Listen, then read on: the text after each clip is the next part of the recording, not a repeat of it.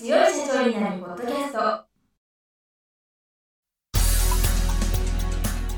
この番組は数字がちょっと苦手な中小企業経営者の方のための番組です。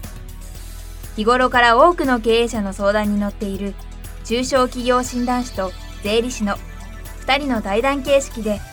中小企業の現場の目線から専門知識を分かりやすく解説します。会社経営に数字を上手に活用していただくために会計税金融資などをテーマにお伝えしていきます。こんにちは。中小企業診断士の六角です。いつも数字に強い社長になるポッドキャストをお聞きいただきありがとうございます。今回もスタジオに中小企業診断士の神谷俊彦先生にお越しいただいております。神谷先生今週もよろしくお願いします。よろしくお願いします。今回は神谷先生の進化についてお話をお伺いしたいんですがご著書のタイトルがすぐに役立つ問題解決手法の基本と活用法っていうんですけれどもまず問題解決ってどういうことですか？今回問題解決手法について書かせていただきまして問題解決の本ってご存知でしょうけど皆さん関心もあるし山ほど出てるんですね。だから問題解決っていうジャンルっていうのはすごく広くて深いものがありますから一冊の本で本当にこれをどういうふうに書こうかなというふうに思ったんですけどやっぱりこの中でまずその何かという問題以前にまずこの解決なので解決しなくちゃいけない。問題というのを認識するよりも問題を解決しなくちゃいけないっていうことにポイントを置いてじゃあどうやったら解決できるんだろうかっていう話を先に考えました。でその後にじゃあ解決したい問題って何なんだろうねというような順番で普通の方が考えるようなことよりは違う方向から考えた方がいいだろうということもあってやってみたんですけども大きく言って世の中の本って論理的に解決する方法と直感というか創造的に解決する方法と2つあるわけですよね。で論理の本は割とこういろんな分野で結構きちっと書いてあるんですけど発想的な方発想法っていうのはあまりこ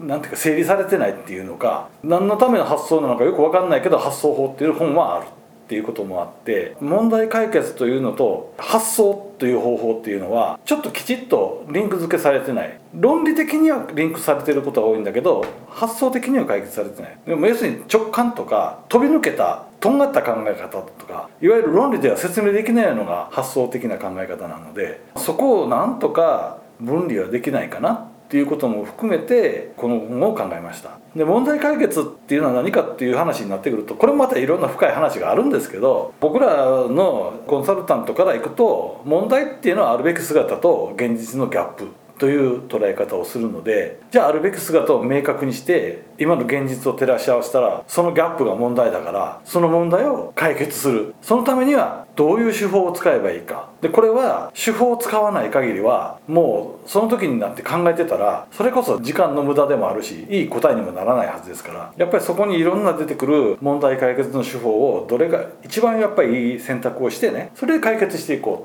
うというのを基本に考えたのがこの本なんで是非こういう本を参考にしていただければいろんな発想の転換があって解決方法も見つかるんじゃないかなというふうに思ってるんですけど神谷先生の本を読んで感じたんですけど問題解決っていう言葉は神谷先生は正しい結果を導くための決断の仕方っていう意味で書いてるんかなと思ってで当然神谷先生は有能な経営コンサルタントなので普段のお仕事の中でどういう決断をすればいいのかっていうことをこの本に書かれてたのかなと思ったんですけれども。コンサルタントにしたってそれから経営者にしたってやっぱり解決するためには決断ですよね。だって正解っていうのを100%こうこうこうでこういうふうなことがあってこういう問題があってこういうふうな理由があったからこう解決すればいいっていうふうに100%分かるものってほとんどないんですよね。どっかで取捨選択をせないといけない。時間の問題もあるかもしれないしお金の問題もあるかもしれないから。それはやっぱり決断ですよね。だから決断する時にできる限りの情報を取って決断するしかなくてもし本当に100%情報を取って決断できるならそれはそうした方がいいと思いますけどおそらくほとんどの経営者にしてもほとんどのコンサルタントにしてもそういう状況まで掘りに掘ってそれでもう絶対これしかないっていう答えを見つけ出すっていう例は少ないんじゃないかと思うんです。だからやっぱりどっかで決めるっていうことが必要だと思うんですね。それはやっぱり重要なプロセスじゃないかと思うんですけど。そうですよね。それで私も神谷先生も多分ここは認識一緒だと思うんですけど経営者の決断っていろんな制約があって100点狙えなくて100点を目指したらばすごく時間かかっちゃって意味がなくなっちゃうしかといって短すぎたら今度は間違いの確率も高くなっちゃうんでどこで決断するかで少なくとも100点は絶対取れないけれどじゃあ制約の中でどこが事前の策かっていう決断をしなきゃいけないと思ってて。ただやっぱり決断ですよね。だからやっぱりこう皆さんがいろんなこと思われるのも決断のプロセスあるいは決めたプロセスっていうのに割とこだわる方がいらっしゃるじゃないですか。あそこをうまく説明できれば結果自体がどうのこうのっていうことはないんじゃないかなと思うんですけどね。結論って言いますか結果が分かった段階で批判してる人って結構いますけどおそらく会社経営してる人は結果が分かってて批判されてもあんまり何とも思わないと言いますかね。ことが分かる前にどういうどれくらい正しい決断したかどうかが問題なんだって結果が分かってから決断してもね、うん、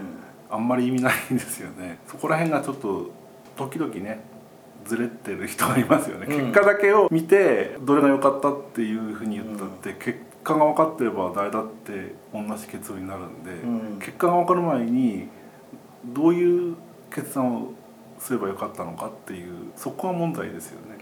こういう未曾有の時ですからいろいろと僕らも参考になることはたくさんありましたよね。決断というのがすごく重要でその決断に至るプロセスっていうのはやっぱりできる限り納得のいく形をしてほしいっていうのがあると思うんですよね。結果に対しての話どうよりもそっちの方を重視してることが多いんじゃないかなっていうふうに思ってるんですけども僕も含めてこういう解決手法をやっぱりできる限りちゃんと捉えてなるべくなるべく正しいで間違った決断もありますからそれはしゃあないと思うんですけどねなるべく正しい決断をできるようにするというのが一つのこの本の助けになっていただければそれはそれでいいなと思うんですけどね。そうですね経営者の方が苦しいのは結果がわからない段階で決断することなのでそういった人にねこの本はすごく役立つなっていうふうに私も思ってます。ということで今回は時間になりましたのでこの続きはまた来週お聞かせいただきたいと思います。神谷先生今週はありがとうございました。ありがとうございました。今回の対談はいかがでしたでしょうか？この番組では公開質問を募集中です。2人のキャスターに回答してほしいという質問はこの番組の配信ブログの専用フォームで受付しています。ぜひお寄せください